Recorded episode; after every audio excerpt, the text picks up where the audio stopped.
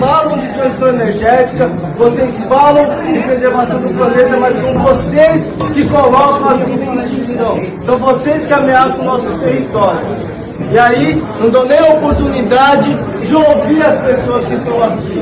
Vocês falam, falam, falam, mas na prática é nossa vida que vocês colocam em risco todos os dias. Essa fala foi feita por Tiago Guarani, indígena do território Jaraguá-Piguá, durante o painel Política Nacional de Transição Energética do Brasil sob diferentes perspectivas, setor público, privado e sociedade civil, no Pavilhão do Brasil durante a COP28, realizada em Dubai. O protesto aconteceu em frente à representante Ludmila Nascimento, diretora de energia e descarbonização da Vale, uma empresa causadora de crimes ambientais no Brasil. Oito anos que nós estamos falando que nossos, nossas crianças morrem por comerem comida contaminada, porque o nosso solo está contaminado, o nosso peixe está contaminado. Fala de transição energética, inclusive para quem, senhores? A que custo? Em cima dos corpos dos nossos irmãos originários, em cima dos nossos corpos negros. Essa é Luciane Souza, mulher negra do Vozes Negras pelo Clima, que também participou do ato contra empresas responsabilizadas por crimes ambientais no Brasil e que tiveram presença atuante nesta Conferência das Partes, principalmente utilizando o espaço do Pavilhão do Brasil para discussões sobre a temática ambiental. O protesto teve bastante repercussão depois de muita manifestação nas redes e também dentro da COP. Outra empresa, a Braskem, responsável pelo crime ambiental que causou a saída forçada de 60 mil pessoas de cinco bairros em Maceió por explorar demais uma mina de sal na área, resolveu pular fora da conferência.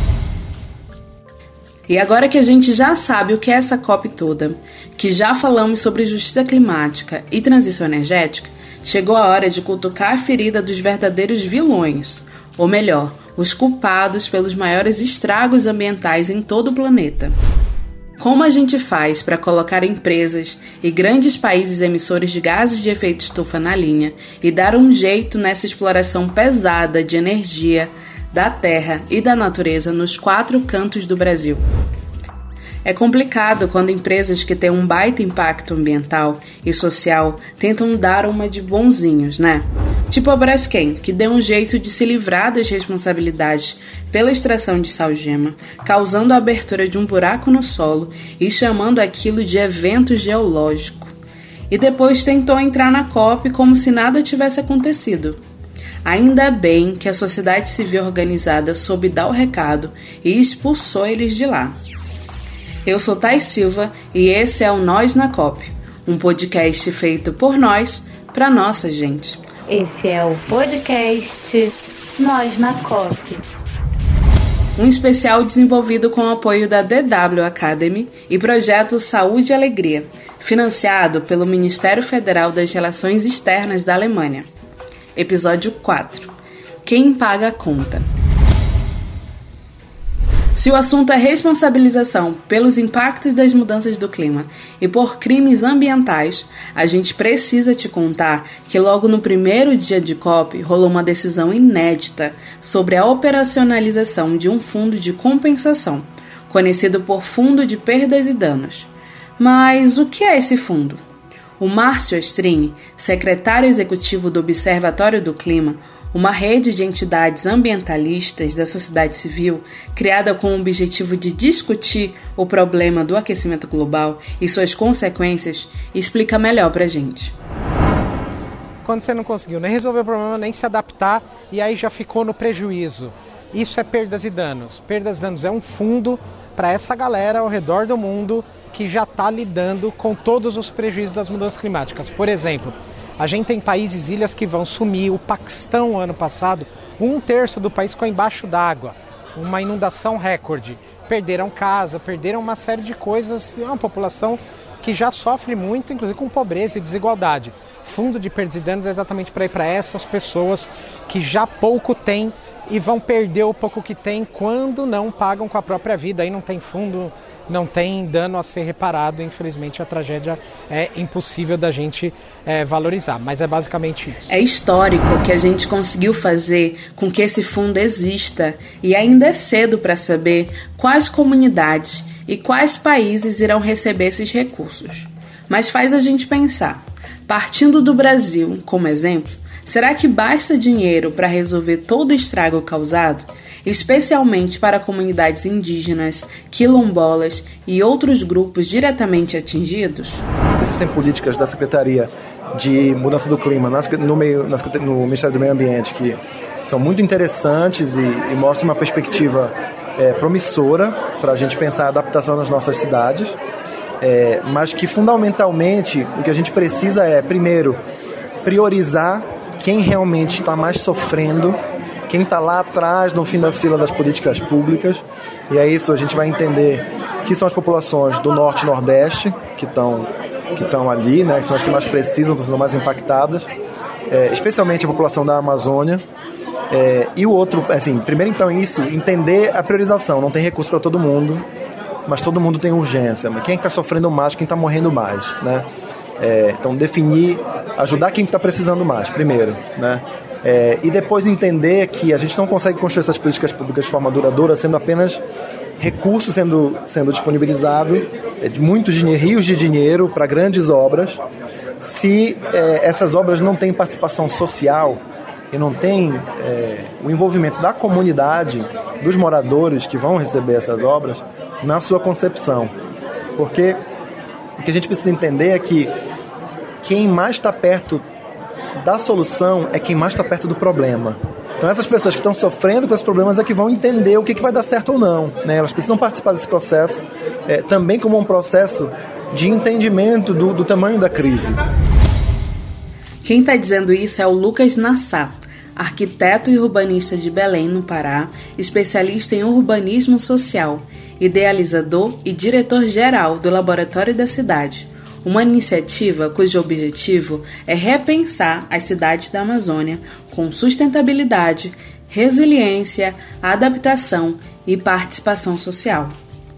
O Lucas já entendeu que não dá para ficar esperando que o recurso vá brotar nas comunidades, mas que é preciso que a comunidade participe de fato da operacionalização desse recurso.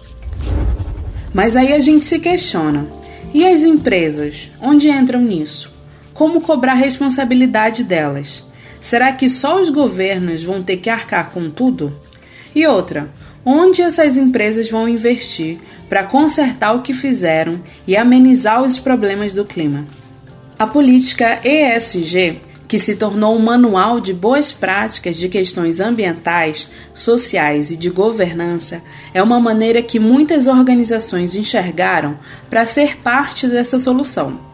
O problema é quando elas querem ser a própria solução para um problema que elas mesmas causaram sem nem ouvir quem está pagando a conta por trás de tudo isso. Já passou da hora de quem realmente cuida da natureza ser recompensado e financiado para isso, e não apenas quando um dano bate na sua porta. A Maureen Santos, cientista política e ativista por justiça climática, desenha isso muito bem porque a gente está falando de uma floresta que tem gente. Não existe floresta sem gente. E vocês da Amazônia sabem disso, que tem uma série de povos tradicionais e povos indígenas que estão em territórios. Porque o que a gente está falando é que são territórios que são protegidos porque existe população tradicional lá. Então, para essas populações é fundamental esse espaço aqui, porque aqui, além dessas decisões políticas que vão estar enfrentando um problema que é a redução do desmatamento por conta dessas emissões de gás de efeito estufa, também tem uma série de empresas transnacionais que estão de olho na Amazônia, isso é uma série de recursos, e isso acaba criando tensões nesses territórios com certas soluções que essas empresas aqui propõem. Algumas delas são incorporadas pelos estados nos textos da negociação e outras acabam virando acordos em paralelo entre o setor privado ou entre estados e setor privado, como em relação a PPIs, né, a parceria pública de investimento, a parceria público-privada. É, Maureen, a gente sabe muito bem do que você está falando. Tem muita empresa negociando condições especiais para investir na Amazônia, muitas vezes envolvendo parcerias com comunidades locais, ONGs e até mesmo governos. Mas muitas delas parecem estar mais interessadas em ganhar pontos na imagem do que em fazer uma mudança genuína. É como o Thiago disse lá no início desse episódio: tem muita fala, tem muito projeto, mas na hora de ouvir quem de fato é impactado, não há interesse. Não adianta investir em projetos verdes na Amazônia se esses projetos não forem bem pensados. A gente precisa ficar de olho e cobrar transparência dessas empresas, para ter certeza de que elas não estão fazendo um greenwashing, que é tipo pintar de verde para parecer bonito, mas por dentro continua tudo igual. Esse é o podcast Nós na COP. Esse é o Nós na COP, um podcast de nós para os nossos. Nos vemos no próximo e último episódio. Ficha técnica: direção Luísa Silente e Matias Cop. Edição: Ângelo Matson Tupinambá e Raiba Niwa. Pesquisa: Camila Sampaio, Luísa Silente e Darlon Neres. Entrevistas: Vitória Mendes, Thais Silva e Mari Tupiaçu. Roteiro: Maikson Serrão, Camila Garcês e Elitiel Guedes.